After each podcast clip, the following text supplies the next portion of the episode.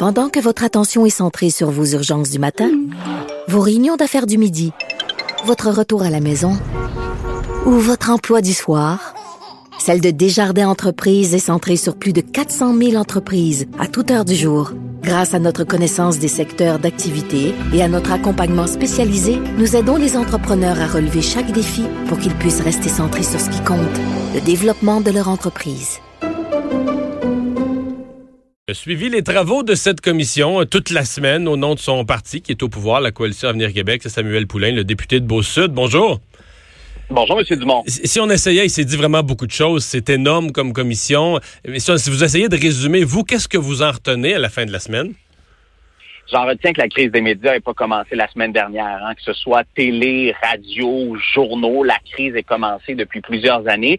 Et j'ai l'impression que les gens qui sont venus nous voir, euh, les parlementaires, ils avaient, avaient besoin de nous parler. Là. Ça faisait longtemps euh, qu'ils retenaient de l'information, qu'ils retenaient le souhait qu'enfin ils puissent avoir le politique qui puisse les entendre, et bien évidemment les élus de, toute l'Assemblée nationale. Mais je retiens plusieurs choses. Premièrement, euh, les agences de publicité qui se sont tournées rapidement vers les médias électroniques qui ont délaissé les médias traditionnels. Euh, je retiens également que les sociétés d'État, que nos gouvernements, lorsqu'on fait des campagnes de sensibilisation, on doit faire une meilleure réflexion pour investir dans nos médias d'information. Puis je retiens que le métier de journaliste aussi change, euh, évolue. On est en pénurie de, de journalistes. On souhaite mettre de l'argent pour avoir des salles de rédaction fortes. Alors ça, c'est un défi. Puis bien évidemment, l'avenir du papier, moi j'y crois. Je pense encore, entre autres, dans les régions du Québec où l'Internet n'est pas partout, ben, qu'on a besoin encore de papier, du sac. Alors, c'est allé effectivement dans tous les sens. C'était assez important, mais je pense que ça a fait du bien à tout le monde. OK. Euh, est-ce que, parce qu'il y a des sceptiques, dès qu'on parle d'une commission euh, ou d'une organisation comme ça qui se penche sur une question, on se demande toujours est-ce que ça va aboutir sur des résultats? Euh, comment, comment vous allez nous convaincre? Parce que c'est votre gouvernement. Vous, vous êtes un député qui faisait son travail de parlementaire, mais à terme, c'est votre gouvernement, c'est votre parti qui est au pouvoir. Euh, on fait quoi à partir de là? Ben, je suis d'accord avec vous. Les gens ont l'impression des fois qu'une commission parlementaire, euh, c'est pour pelleter un problème ou prendre notre temps. Là, là je pense qu'on n'en est pas là. Il y a une crise des médias qui existe au Québec depuis plusieurs années. Alors oui, comme député, comme membre de la commission, on va pondre un rapport, on va pondre des pistes de solutions, tous les partis politiques ensemble, mais le gouvernement travaille en parallèle. Donc mon gouvernement a aussi le devoir, et on s'y est engagé, à déposer un plan avec euh, Nathalie Roy, la ministre de la Culture, et Pierre Fitzgibbon à l'économie. Donc on va déposer un plan dans les prochaines semaines, les prochains mois, qui va, je pense, comprendre deux choses. Premièrement, des solutions à court terme, parce qu'on sait que nos médias vivent euh, des situations extrêmement difficiles. On l'a vu avec Groupe Capital Média, mais également des solutions à long terme, pour pas qu'on se retrouve à chaque année dans une situation où on a l'impression qu'on n'a pas gardé nos médias régionaux, puis qu'on n'a pas réussi à assurer une certaine pérennité à nos salles de nouvelles. Alors, le plan va se faire. Il y aura de l'argent, bien évidemment. Il va y avoir des outils. Il va falloir être créatif. Il va falloir amener certains médias à se tourner vers le numérique, peut-être à voir leur modèle d'affaires,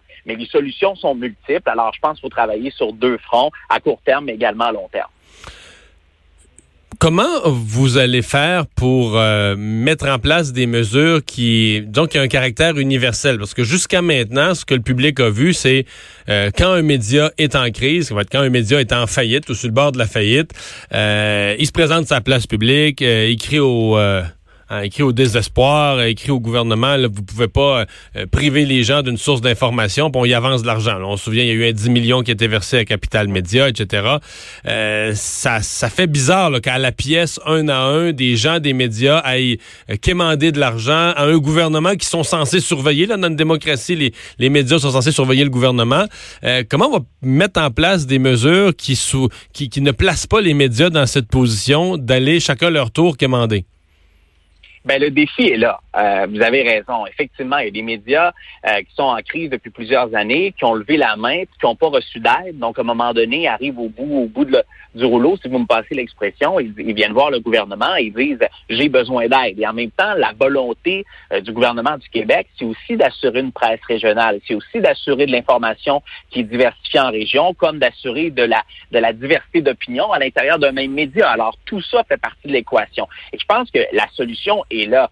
si on sait que le papier fonctionne dans les régions du Québec et même dans les grands centres, si on sait que le Publisac a encore sa place, si on sait que la radio qui se tourne effectivement pas juste sur la bande FM, mais qui se retrouve également maintenant sur Internet via des applications, via de la balado-diffusion, ben, c'est peut-être ça aussi qu'il faut soutenir pour voir à plus long terme. Alors actuellement, je pense qu'on va prendre toutes les idées qu'on a eues au cours de la semaine et on va effectivement analyser à court terme, mais analyser ce qui doit se faire à long terme. Et tout est dans le modèle d'affaires. Hein. Les compagnies de presse sont venues nous voir, sont venues nous parler du modèle d'affaires.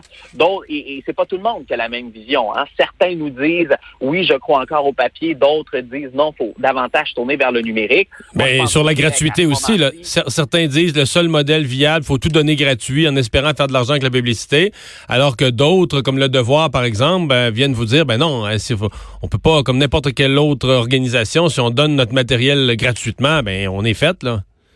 Ben voilà, et en même temps, on se dit que tous les profils socio-économiques au Québec devraient avoir le droit d'avoir accès à l'information? La réponse est oui, bien évidemment, peu importe ton portefeuille, tu souhaites avoir accès à l'information, mais au même moment, une salle de rédaction, ben ça coûte quelque chose, et produire de l'information, ça coûte quelque chose aussi. Alors c'est pour ça qu'il va y avoir un juste équilibre à voir. Je pense qu'il y a certains succès, il y a certains modèles qui fonctionnent, d'autres fonctionnent dans un certain coin du Québec, peut-être d'autres ailleurs. Alors c'est tout ça qu'on va se hmm. pencher. Écoutez, c'est pas simple, mais je pense qu'il commence avec le temps qu'il y des gens qui s'en occupent.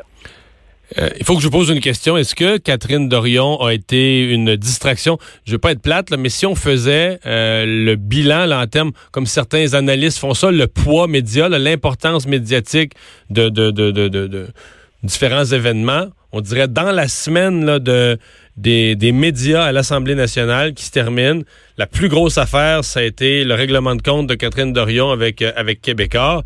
Est-ce que ça a été une distraction? Est-ce que ça vous apparaît démesuré? Est-ce que c'est déplacé? Est-ce que ça a enlevé le focus du bon sujet?